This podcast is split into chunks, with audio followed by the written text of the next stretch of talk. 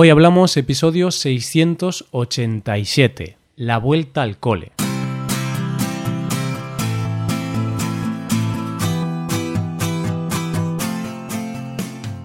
Bienvenido a Hoy Hablamos, el podcast para aprender español cada día. Ya lo sabes, publicamos nuestro podcast de lunes a viernes.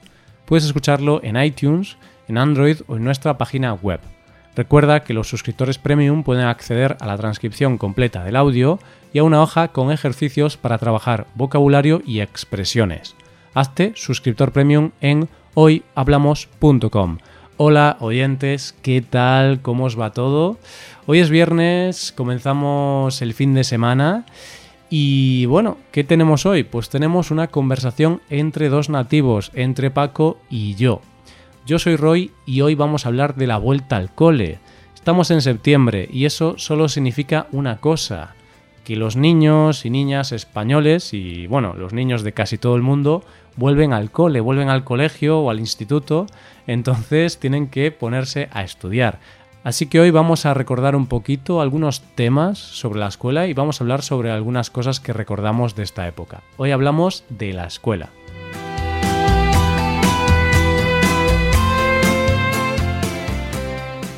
Buenos días Paco, ¿qué tal la vuelta al cole? ¿Cómo, cómo te sientes? Buenos días Roy, buenos días queridos oyentes.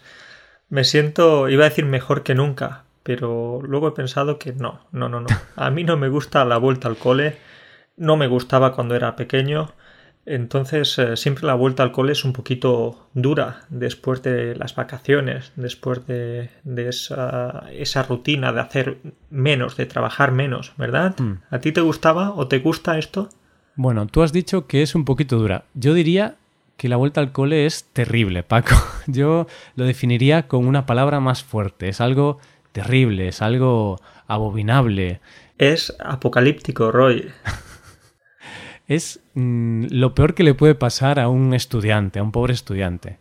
Pero bueno, hay que decir que nosotros ya hace tiempo que no, no sufrimos mucho esto de la vuelta al cole porque no tenemos vacaciones muy largas, entonces no sufrimos tanto este no sé cómo llamarlo, pero este síntoma o esta enfermedad incluso de tener que volver al colegio.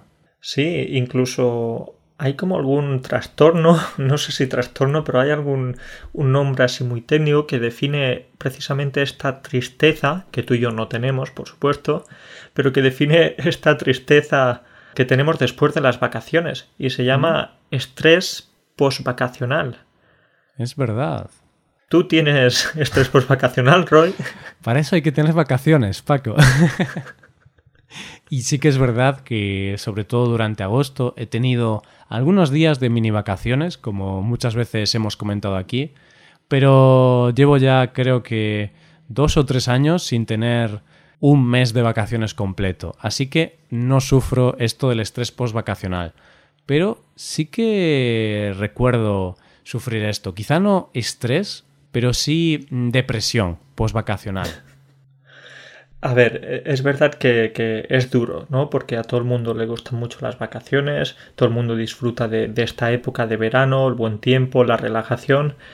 Pero oye, también hay que volver al trabajo, hay que volver a la rutina y también, también está bien, en realidad. Y lo que tú decías es importante porque para tener estrés postvacacional tienes que tener vacaciones. No sé si dos, tres, cuatro o cinco días se pueden llamar vacaciones. Mini vacaciones está bien. Sí, quizá podemos hablar de mini vacaciones, pero claro, al ser un periodo tan breve, mm, digamos que tampoco cambian tanto tus hábitos o no te olvidas de, de cómo es trabajar, entonces yo creo que no sufres tanto a la vuelta. Pero siempre se sufre un poquito, ¿eh? porque yo cuando tengo que volver después de tres o cuatro días, pues sí que noto que, bueno, que estaba mejor en la playa, con mi sandía. con tu cervecita, ahí tirado, tomando el sol, bañándote. Hmm. Bueno, no se está mal. No, no, no. Pero bueno, hay que volver. Y claro, como estamos en septiembre, es la época en la cual, como hemos dicho, los niños vuelven al colegio, vuelven al instituto. Y yo, Paco, recuerdo esta etapa, como hemos dicho, pues con mucha tristeza. Para mí era algo duro, pero era algo que, que hay que hacer. Y te quería preguntar si recuerdas lo que hacíamos durante las vacaciones. Porque claro, no teníamos colegio, pero nuestros profesores eran mala gente, podemos decir, porque nos mandaban deberes en vacaciones. Nos mandaban deberes, eran, eran terribles, ¿eh? Claro, en esa época no teníamos teléfonos móviles o no teníamos ordenadores. Bueno, sí que los teníamos, pero no era tan fácil como ahora, quiero decir. Bueno, Paco, no vivíamos en la prehistoria, ¿eh? O sea, ya tenemos nuestra edad, somos adultos, pero nuestra infancia no fue en los años 50, tampoco. Es una exageración, pero sí, no, no teníamos los teléfonos inteligentes, etc. Eso significa que teníamos más tiempo libre y los profesores, nuestros queridos maestros, se ocupaban de que nuestro verano no fuera tan aburrido y de hecho pues nos enviaban los cuadernillos rubio. ¿Te acuerdas de, estos cuadernillos? Uf, claro que me acuerdo, Paco. ¿Cómo, cómo me voy a olvidar yo de, de los famosos cuadernillos rubio? Que bueno, los oyentes seguramente no los conozcan porque yo creo que es algo solo de España, pero seguro que en otros países hay algo parecido eran unos cuadernillos en los que sobre todo hacías cuentas matemáticas. Creo que había también de ortografía, de lengua, pero al menos en mi caso los más populares en mi colegio eran los de cuentas matemáticas. Se hacía sumas, restas, divisiones, raíces, bueno, las típicas cosas que tienes que aprender durante la etapa en el colegio. Y a mí me parece algo muy malo, Paco, porque en verano hay que disfrutar y porque pasen dos meses no me voy a olvidar de sumar. Bueno, bueno, eh, quizás tú no, pero yo sí que tengo mala memoria. ¿eh? De hecho, ahora estoy pensando si... No sé si me acuerdo muy bien de, dividir grandes sumas. Cuidado, ¿eh? Tengo que usar, tengo que utilizar todo el tiempo la calculadora y el ordenador. No, no, no, es una broma. Tengo el cálculo mental, sí que es verdad que, que se me daba bien, pero qué mal, qué mal es verdad que teníamos cada verano la misma historia, los mismos cuadernillos y trabajando, pues como decíamos, las matemáticas, en mi caso también la caligrafía, porque tenía mala letra. Era un poco pesado. Hmm, pero en eso, Paco, los cuadernillos no, no te funcionaron bien, ¿no? Porque la letra sigue siendo mala. la letra sigue siendo mala, de hecho es horrible, pero afortunadamente ya tenemos los ordenadores y ya la cosa cambia. Sí, es verdad, porque ahora a mí, por ejemplo, me preguntan, ¿y qué tal, qué tal tu letra, Roy? ¿Tú escribes bien, escribes mal? Y yo, ah, yo muy bien, Arial 12 y a veces negrita. Entonces, mi caligrafía, perfecta. Totalmente entendible. Esta sí que es una gran ventaja para los que tenemos una letra, pues, muy mala. Pues sí, pues sí, pero a ver, yo considero que mi letra no es mala, simplemente las demás personas consideran que no es muy buena, pero yo personalmente considero que está bien, pero bueno, es muy subjetivo eso. Esta es la, letra de médico. ¿Tú, tú, tú, cuando vas al médico puedes entender su firma o puedes entender lo que escribe? Porque yo creo que escriben en otro idioma. Mm, estoy de acuerdo. Yo no entiendo nada tampoco. Y a mí lo que me sorprende es cómo los farmacéuticos entienden lo que escriben los médicos. Bueno, ahora la tecnología es diferente, claro, y ahora hoy en día el médico ya no te da la receta escribiéndola porque la pone en el ordenador, pero antes te daba un papelito y escribía eh, ibuprofeno, no sé qué. O sea, escribía el nombre del medicamento. Y entonces tú leías esa receta y no entendías nada. Pero después ibas a la farmacia a comprar el medicamento y el farmacéutico entendía esa letra y te daba el medicamento correcto. Eso me parece, Paco, mm, magia negra. magia negra. No, no, no, Roy, pero también existe la posibilidad de que cuando ibas a la farmacia para ibuprofeno, por ejemplo, ¿Mm? en lugar de eso te daba píldoras anticonceptivas, por ejemplo. claro. Entonces, eh, quizás alguna confusión ha habido, ha habido alguna vez. Puede ser, pero bueno, al menos ahora creo que con el sistema informático ya no hay muchas confusiones. Pero volvamos al tema, ¿no? Eh, al tema de, de la escuela. Y yo, Paco, quiero hablar de una cosa que recuerdo de la escuela, de nuestra época en el colegio, con cinco años, seis años, bueno, más bien con cinco o cuatro años, que era la época de parvulitos. Y es que yo recuerdo con mucho cariño la plastilina. Este elemento maleable con el cual podías hacer formas distintas y podías jugar y bueno, no te lo podías comer porque es muy malo para la salud. Si te comes la plastilina no creo que sea algo muy bueno. Pero a mí me encantaba la plastilina, hacer figuritas, hacer cosas. Yo con la plastilina era feliz. La plastilina son los teléfonos móviles actuales. Para nosotros en esa época era, era una droga. A mí me gustaba, tampoco no tenía la costumbre de comérmela, pero oye, aquello era un placer jugar con la plastilina. Sí, era súper divertido. Entonces podemos decir que la plastilina era antes lo que ahora es Fortnite o Angry Birds, no sé. Sí, sí, sí, sí, es verdad que, que nos divertíamos muchísimo. No sé si ahora los niños siguen siguen haciendo cositas de este tipo con la plastilina, pero creo que sí, creo que sí, porque es algo muy bueno para su coordinación, para su creatividad y este tipo de cosas en la escuela. Sí, yo supongo que al menos dentro de la escuela los niños seguirán usando las manos no solo con los teléfonos móviles, sino con la plastilina, dibujando y haciendo cosas de este tipo. Pues eh, esto es curioso, Roy, porque tú asocias esos, esos años, cuando tenías cuatro o cinco años, con la plastilina, y yo asocio estos años con las tizas. Los asocio con las tizas porque, oye, me fascinaban de pequeño. Ver que, la profesora o el profesor, el maestro, estaba todo el día con, con esto que, que te manchaba tanto y ya sabes que cuando tienes tres, cuatro, cinco, seis años, quieres mancharte, quieres ensuciarte quieres jugar todo el tiempo con esas cosas. Entonces a mí me gustaban las tizas.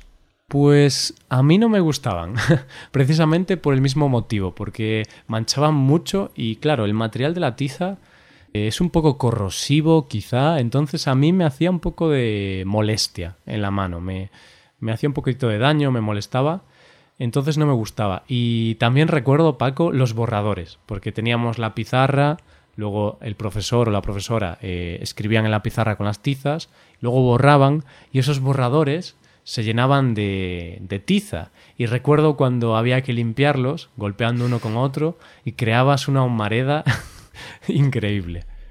Eso, el ambiente que se formaba ahí en la clase, eso era como, como después de una guerra. No podías ver nada, había guerra de borradores, guerra de tizas, también tirándolas por, por los aires. Y bueno, bueno, esto de las tizas, qué, qué gran invento. Claro, era. había clases que eran como una mina, porque si lo piensas, había pues muchos productos químicos. Teníamos la plastilina, las tizas, que es un producto así bastante corrosivo, y bueno, estas cosas. Pero hoy en día ha cambiado bastante, ¿no? Porque yo creo que ahora ya casi no quedan de esas pizarras con tiza. Yo creo que ahora las pizarras son así blancas, con rotuladores, ¿no? Sí, ahora tienen estas pizarras con rotuladores o tienen las pizarras digitales. Y bueno, ahora los niños no se ensucian, los niños vuelven a casa más limpios de, lo que salieron. Pues sí, pues sí, ¿eh? Qué cosas. Y esto que mencionas sobre la pizarra digital, ¿no? Que parece algo increíble, pero hoy en día pues hay bastantes pizarras digitales, no es una cosa loca, no es algo del siglo XXII, ¿no? Es, es un invento que se usa hoy en día, pero hace 15 años, hace 20 años, era algo difícil de imaginar, ¿no? Una pizarra digital en la clase. Eso era ciencia ficción. Me lo dicen y no me lo creo. Claro, porque no sé si recuerdas las salas de informática que teníamos nosotros en el colegio tú en el tuyo, yo en el mío, pero al final en los colegios españoles todos teníamos salas de informática parecidas. Y claro, estamos hablando de, del 2000, del 2002, más o menos. O sea, una época donde la informática no estaba tan avanzada como está ahora. Y los ordenadores parecían lavadoras, en realidad, porque eran enormes, iban muy lentos y por supuesto que recuerdo la sala de informática de nuestro colegio. Es, eh, es algo imposible de olvidar. recuerdo que los ordenadores necesitaban como 5 y 10 minutos para empezar a funcionar. Eso era algo que, que me gustaba, nos gustaba a todos porque se perdía tiempo. Las clases eran más cortas en ese aspecto.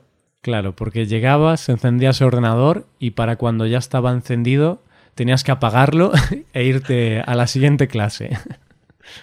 Es algo, es algo así, Roy. Puedo decirte que, que nuestros ordenadores funcionaban muy mal o iban muy lentos. No sé si en el sur teníamos ordenadores más lentos que en el norte, Roy. Pero qué desastre. Claro, es que Paco, cuando aquí en el norte se nos estropeaban los ordenadores, los enviábamos para el sur, ¿sabes? Decíamos, va, esto ya no funciona, mándalo para Andalucía. claro, nos quedábamos con lo peor, ¿eh? Pero igualmente tengo buenos recuerdos de, esta época. Hmm. Pero no te preocupes, Paco, porque en el norte, o sea, en Galicia, los ordenadores iban igual de mal. Yo recuerdo que teníamos dos clases de informática, dos aulas de informática, y en una de estas aulas los ordenadores no tenían internet. Que no entiendo yo cómo podría ocurrir eso, ¿no? Porque dices, oye, si el colegio tiene internet, todos los ordenadores deberían tener internet. Pues no, solo tenían internet los ordenadores de una sala. Y un internet, Paco... ¿Qué internet? O sea, aquello era fibra óptica, 600 megas. No, no, no no creo que llegase a un mega, posiblemente sería medio mega o incluso menos, pero yo lo recuerdo con cariño porque yo no tenía internet en casa y tampoco tenía ordenador. Tuve ordenador creo que a los 10 años o así, pero la primera vez que vi un ordenador fue en el colegio y la primera vez que viví internet fue en el colegio. Y yo recuerdo, Paco, descubrir Wikipedia en el colegio porque nos habían mandado buscar información sobre un tema, no recuerdo cuál, y yo busqué en Google, en aquella época, pues sería en el año 2001, 2002, no recuerdo, y busqué y claro, encontré una web que se llamaba Wikipedia, que yo no la conocía, no sabía qué era, pero después de buscar varios temas, siempre encontraba Wikipedia y yo me quedé pensando, hmm, qué, qué, buena es esta web, Wikipedia, ¿eh? la voy a anotar, la voy a agregar a mis favoritos. sin saberlo, Roy, en esa época descubriste la solución para la mayoría de proyectos en la universidad. Porque cuántos proyectos, cuántos trabajos nos ha dado Wikipedia, ¿eh? Cuánto tiempo ahorrado, qué, qué, gran ventaja, ¿eh? Hmm. Y cuánta información, ¿eh? Porque al final es una enciclopedia enorme y si quieres aprender sobre un tema, tienes la Wikipedia y puedes aprender muchísimo. Que es cierto que a veces, bueno, puede tener algún error, porque al final es una enciclopedia colaborativa, pero es increíble, ¿no? Que ya en aquella época, pues yo descubrí eso y yo nunca hubiera imaginado que Wikipedia podría ser tan grande, pero sí, finalmente llegó a ser la mayor enciclopedia del mundo. Sí, pues esa fue la época en la que descubriste Wikipedia, yo también, pero yo recuerdo esos momentos especialmente porque fueron los años donde descubrí el Buscaminas. ¿Recuerdas? ¿Recuerdas este juego en el que no necesitabas eh, conexión a Internet? Pues el Buscaminas, ¿cuántas horas habría pasado en las clases de informática jugando a este juego? Qué bueno que era. Eh. Estaba genial. Mi problema era que yo no sabía las reglas. Yo no sabía jugar. Entonces yo simplemente hacía clic hasta que explotaba. Pero muchos años después descubrí que había unas reglas bastante sencillas, en realidad pensabas que era cosa de azar, algo, algo así que... Qué mala suerte. No, no, no. Pero había algunas reglas que, que yo descubrí con el paso de los días, semanas o también incluso meses. Sí. Claro, el tema es que el numerito que aparece en la mina significa que esa casilla tiene ese número de bombas alrededor. Entonces, si pone un 3, significa que otras tres casillas que tocan esa tienen una bomba. Igualmente, decíamos que hay que conocer las reglas, pero hay mucho de suerte ahí. No solo, no solo era conocimiento, también suerte. Pero Paco, dejemos de hablar del ordenador, que si no vamos a monopolizar el tema. Y Paco, eh, déjame que te hable de un tema que, que, también recuerdo sobre el colegio, pero sobre parvulitos, ¿no? Esa época de los 3 a los 5 años. Y es el mandil. ¿Te acuerdas que todos teníamos que vestir con un mandil? Al menos en mi colegio era así. Teníamos que vestir con un mandil porque claro, cuando tienes 3, 4, 5 años, eres un guarro, te ensucias, te manchas a ti y a los demás. Entonces el mandil es algo muy útil para no manchar la ropa. Sí, te protegía especialmente, como decíamos antes, de las tizas, la plastilina, hmm. los mocos, cualquier tipo de, sustancia eh, que segregaba tu cuerpo. sí, o sea, una herramienta perfecta para, para niños tan pequeños. Y bueno, ¿qué más cosas recuerdas tú, Paco, de esta etapa de, de parvulitos o del colegio también? Vale, pues puedo decirte que recuerdo de mi primer año en el colegio, con seis años, después de parvulitos, pues ese fue el primer año en el que empecé a llevar gafas.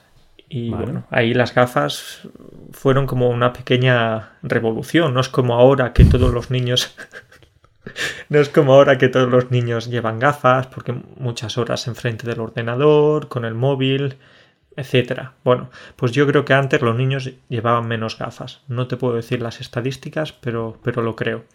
Y bueno, entonces en mi pueblo, pues los que empezaron o empezamos en este caso a llevar gafas, teníamos algunos nombres, algunos motes que otros niños nos ponían.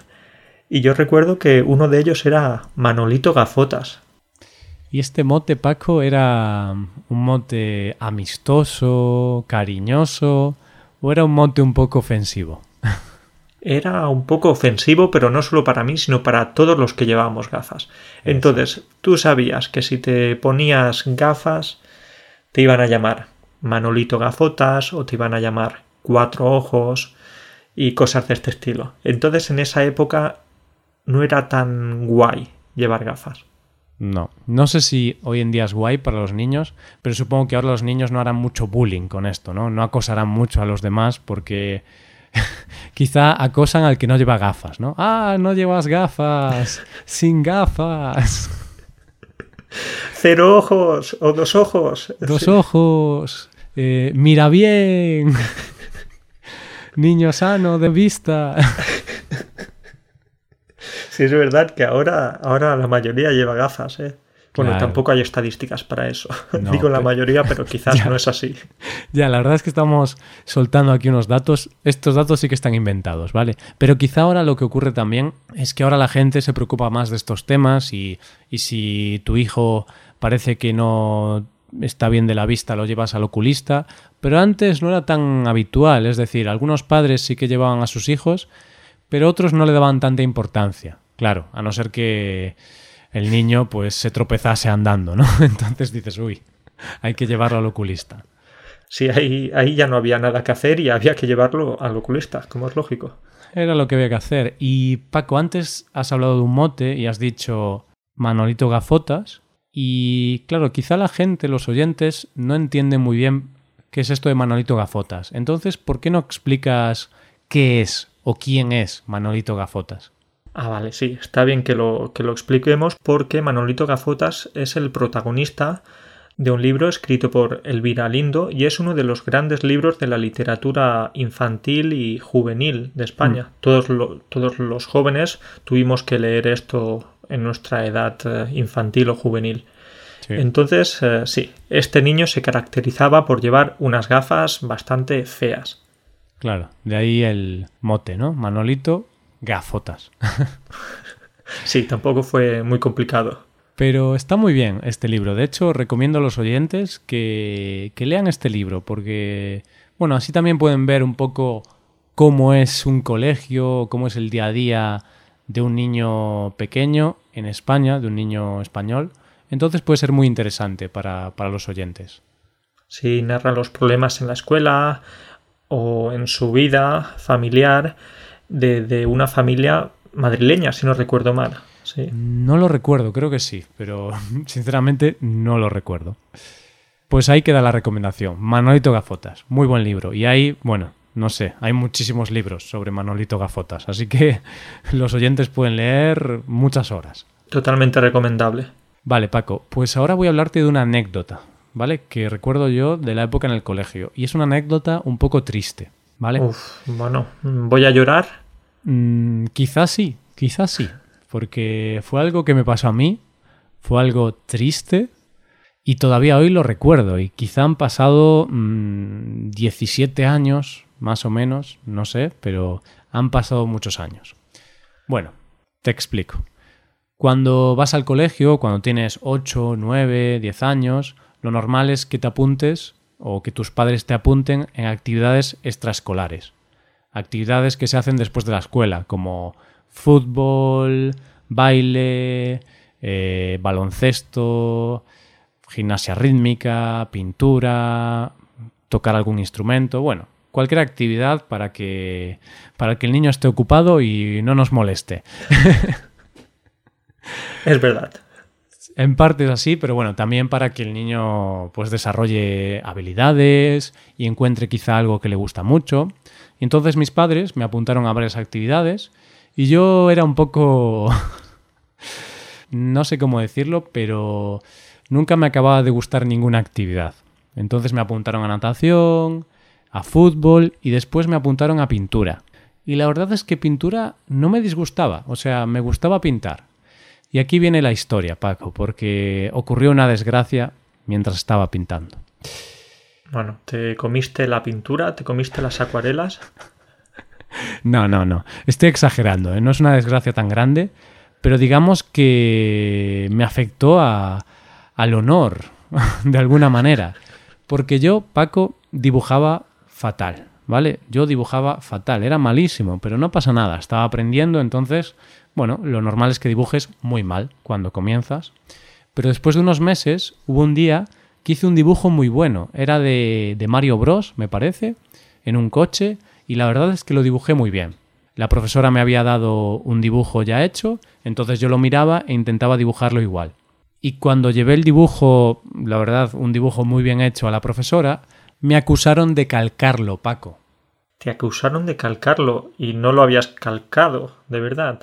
No, no lo había calcado. Y bueno, expliquemos qué es calcar para los oyentes. Calcar significa cuando pones el dibujo debajo del folio y tú vas dibujando las líneas de, ese dibujo. Entonces es como copiarlo. O sea, no es que lo dibujes tú, sino simplemente tienes que dibujar las líneas del dibujo que está debajo del folio. Y claro, mi problema, Paco, era que yo no sabía el significado de esta palabra. Como muchos oyentes que seguramente hoy están escuchando y no saben el significado de esta palabra, pues yo tenía ocho años, Paco, y no sabía qué significaba la palabra calcar. Bueno, pues Roy, cuéntame, continúa, continúa con la historia porque quiero saber qué pasa después, cuál era la tragedia. Pues nada, Paco, cogí unas tijeras y, y le saqué un ojo a la profesora. No, no, no, es broma. Pero no habría estado mal, si te digo la verdad. Pues nada, como la gente me estaba acusando y, y, la verdad es que estaban un poco agresivos, no sé por qué, me estaban diciendo, sí, lo calcaste, no mientas, di la verdad. Te lo juro, estaban así. Yo tenía ocho años. ¡Qué injusticia, Roy! Pues yo lo admití. Dije, sí, lo calqué, aunque no sabía qué significaba. Es decir, yo no sabía qué era eso, pero yo dije, sí, sí, lo calqué, sí.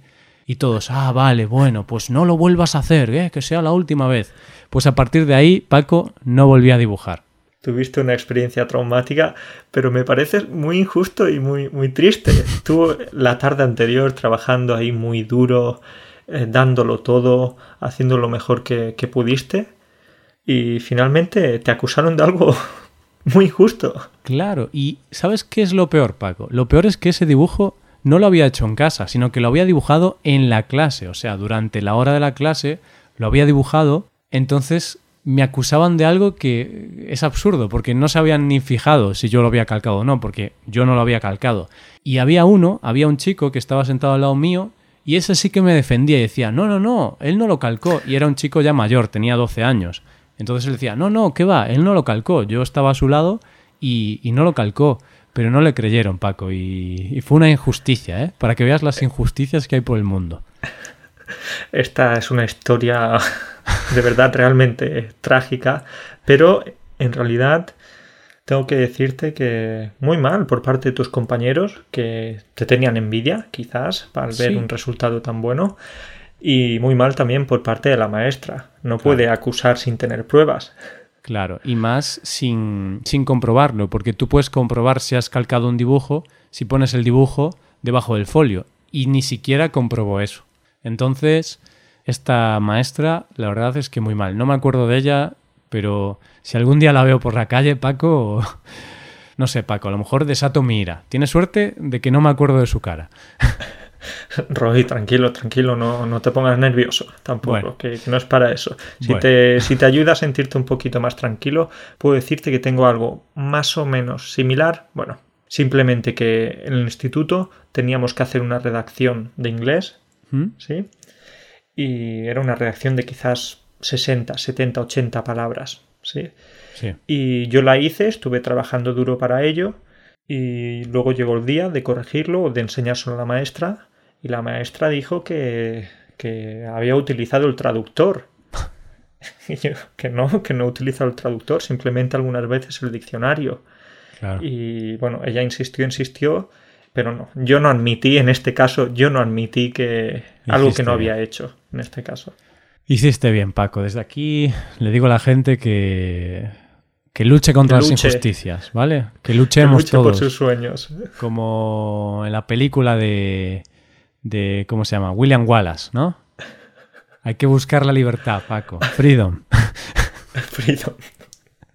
Ah, por supuesto que sí. Hay que defender lo que crees justo. Claro. Y puede ser también una lección vital. Exacto. Y cuando veamos una injusticia hay que intentar defender a esa persona que está sufriendo la injusticia. Bueno, me he puesto un poco emotivo. Sí, veo que tienes esta historia grabada en tu corazón, grabada en tu memoria.